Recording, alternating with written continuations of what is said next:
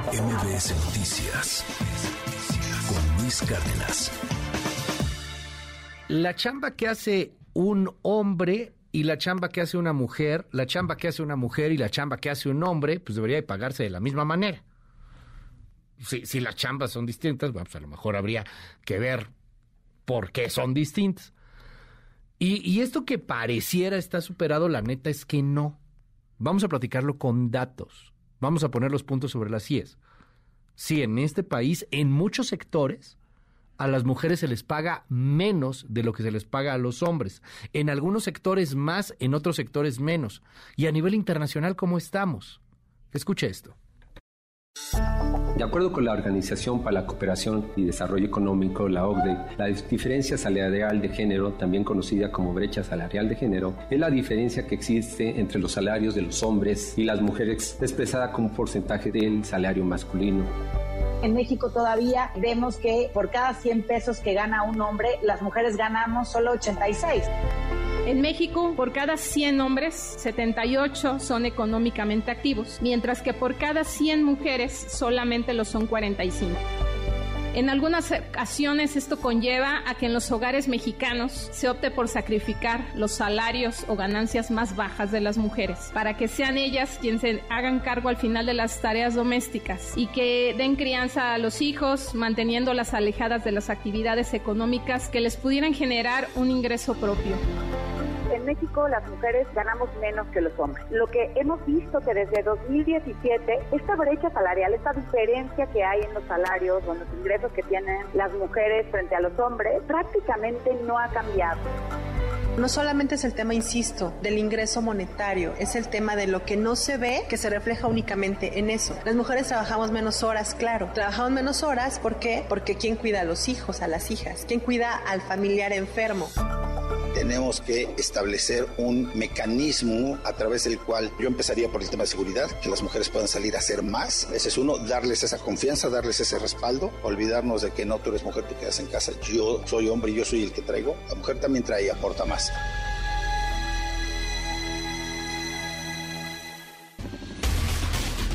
A nivel mundial, las mujeres tienden a ganar menos por su trabajo que los hombres. El IMCO, con el apoyo de Bayer, con el apoyo de Interprotección, con el apoyo del CCE, del Consejo Coordinador Empresarial, y también con el apoyo del Consejo Mexicano de Asuntos Internacionales, midió la magnitud de la brecha de ingresos entre mujeres y hombres. Esto se presentó hace un par de días. Tengo en la línea telefónica, le aprecio mucho la comunicación, a Laura Tamayo, es la directora de Comunicación y Sustentabilidad en Bayer. Gracias, Laura, por tomar esta llamada. Buenos días, ¿cómo estás? Hola Luis, ¿cómo estás? Muy buenos días a ti y a tu amable auditorio. Oye, cuéntanos un poco, ¿qué, qué hallazgos hay? Porque es un hecho que en este país se paga menos a mujeres que hombres, pero en algunos sectores se les paga todavía mucho menos y en otros la cosa no es tan grave como podría ser en, comparativa. ¿Me explico? A ver, ¿qué, ¿qué, datos, qué hallazgos podemos compartir, Laura? Fíjate que la verdad es que este estudio a mí me parece súper interesante porque en primer lugar lo que demuestra o lo que, que, se refleja es el, es el resultado, es el síntoma de la enfermedad. O sea, y la enfermedad tiene que ver, pues sí, con una sociedad desafortunadamente que no necesariamente trata igual a los hombres y a las mujeres. Y en el caso de México, la brecha salarial, como lo comentaban ahorita en la cápsula, es básicamente en general, en promedio, de 14%, es decir, por cada 100 pesos que recibe un hombre, una mujer solamente gana 86. Como comentabas, efectivamente hay ciertos espacios donde esto es mucho peor y otros que no necesariamente, inclusive es positivo. Eh, unos de los que desafortunadamente están más con más complicación son las eh, empresas que se dedican a los medios masivos de comunicación y al comercio al por menor. Y unos que están muy bien, pero ahí hay que hacer un doble clic y entender por qué es la construcción y la minería. La construcción en particular tiene que ver que muchos de los hombres que trabajan en la misma pues son albañiles y las mujeres que trabajan en este sector de la economía normalmente tienen puestos administrativos. Es un poco la explicación que encontramos y la minería se explica de la misma manera. Eh, eso no significa que sí, probablemente pagan mejor eh, las mujeres a las mujeres en este tipo de sectores. Como te comento, hay que, hay que darle la revisada. Creo que este es una primera, primer saque de este tipo de información. Creo que todavía falta analizar más y sobre todo recordar que estos son promedios. Eh, los salarios en México están muy eh, escondidos, ¿sabes? Eh, normalmente, oye, ¿cuánto ganas? No, no te voy a decir, casi es de mala educación. Sí, claro. Y eso es algo que tenemos que cambiar para precisamente darnos cuenta qué tan profunda es la brecha salarial cuando comparamos sueldo con sueldo, por un lado, y por el otro lado, como tú bien comentabas, entender que hay otras causas que tengan que ver con raza, que tengan que ver con, con otro tipo de, desafortunadas discriminaciones que se dan muchísimo en nuestro país. Y algo que llama la atención, por ejemplo, en el ejemplo, en esto que nos dices de la minería, eh, porque muchos de, de los antagónicos al tema porque existe, existe una narrativa un tanto misógina o, un muy misógina y un muy machista. Y dice, no es cierto, ahí está, checa las nóminas, compara puesto con puesto, mira, al final de cuentas están ganando exactamente lo mismo. Lo que pasa es que hay muchas cosas que están escondidas alrededor. Pero dime algo, ¿se encontró en algún sector alguna diferencia en donde las mujeres ganen más que los hombres, por ejemplo?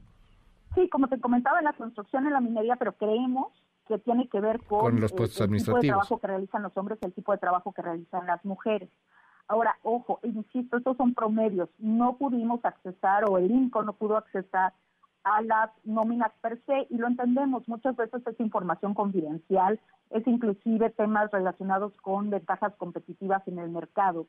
Pero ahí también, por eso te decía que esto es como un primer saque. A mí me encantaría trabajar con todos los equipos de recursos humanos y entender, no que nos pase en cuánto gana la gente, porque pues sí entendemos que eso no se, no se demuestra, pero entender qué les afecta o cómo les duele en el momento de, de decirles, oye, hay una brecha de género, ok, ¿cómo le hago? ¿Cómo defino si es brecha de género en realidad? ¿O de verdad esa persona está menos preparada que la otra?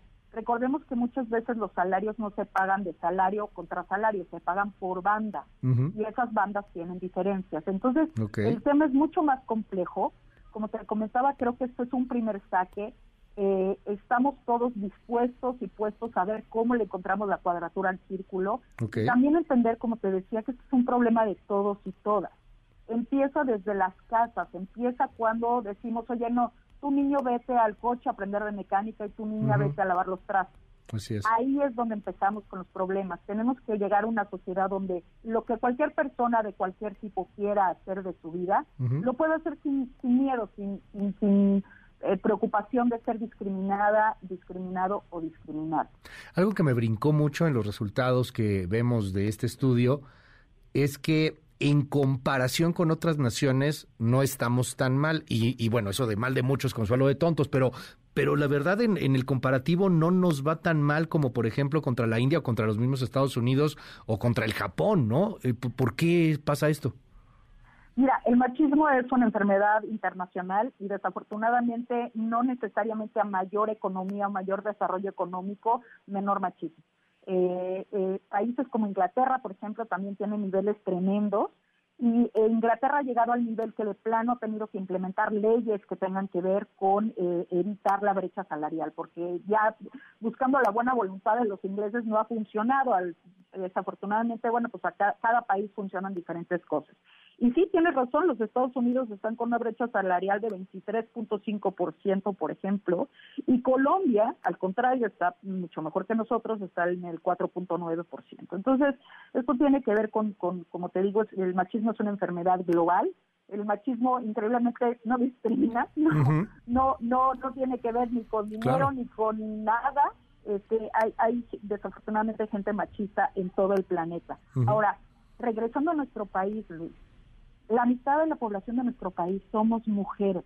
Así es. Es una desfortuna desde el punto de vista económico, desde el punto de vista de fuerza de trabajo, productividad e innovación, que a través de estas desafortunadas eh, em, eh, ideas que no tienen absolutamente nada que ver con la racionalidad, estemos desaprovechando el grandísimo potencial que tenemos en las niñas y en las mujeres de nuestro país.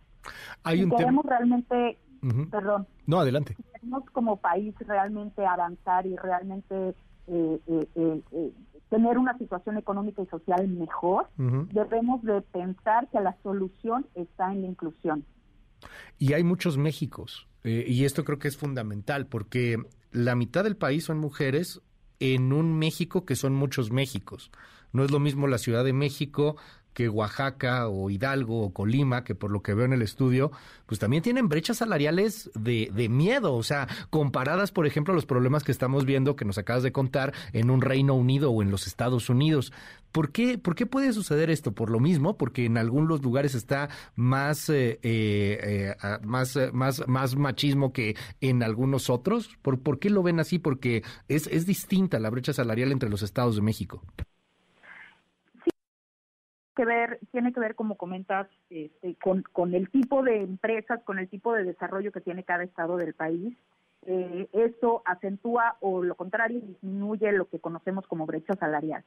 Luego, creo que la brecha salarial muchas veces, o el tema de inclusión y diversidad en general, se ve como algo, ay, bueno, pues primero tengo mi negocio, lo saco adelante y ya luego cuando tenga tiempo libre empiezo a pensar estas cosas sociales no se lo lleva la gente al centro de su desarrollo económico. Y esto es aplicable desde una tiendita hasta una gran empresa con miles de empleados.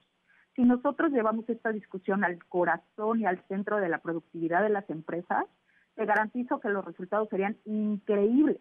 Lo que pasa es que luego uno se siente como medio este em, andar en el, en el desierto predicando porque la gente como que no se lo cree. Y digo la gente porque desafortunadamente en nuestro país el machismo no es una enfermedad de los hombres es una enfermedad de la gente. Hay mujeres, desafortunadamente, que creen y ejercen el machismo todos los días.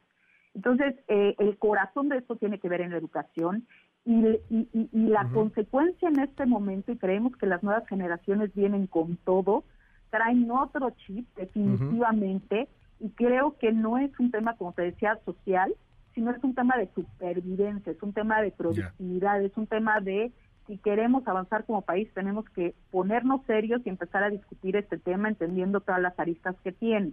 Ya tú siempre reportas de todos los desafortunados feminicidios que están sucediendo en nuestro país y creo que tiene eh, eh, definitivamente una causa importante relacionada con el machismo. Laura Tamayo, te aprecio mucho que nos hayas tomado esta llamada y está disponible el estudio, ¿no? Sí, lo pueden encontrar en inco.org.mx para quien quiera este, bajarlo, por favor, bájenlo, léanlo, cuestionenlo. El chiste es tener la conversación allá afuera, el chiste es que todas las ideas estén allá y encontremos soluciones a esta situación juntos. Gracias, es Laura Tamayo, directora de Comunicación y Sustentabilidad en Bayer. Muy buenos días, Laura. Gracias, Luis, un abrazo. MBS Noticias con Luis Cárdenas.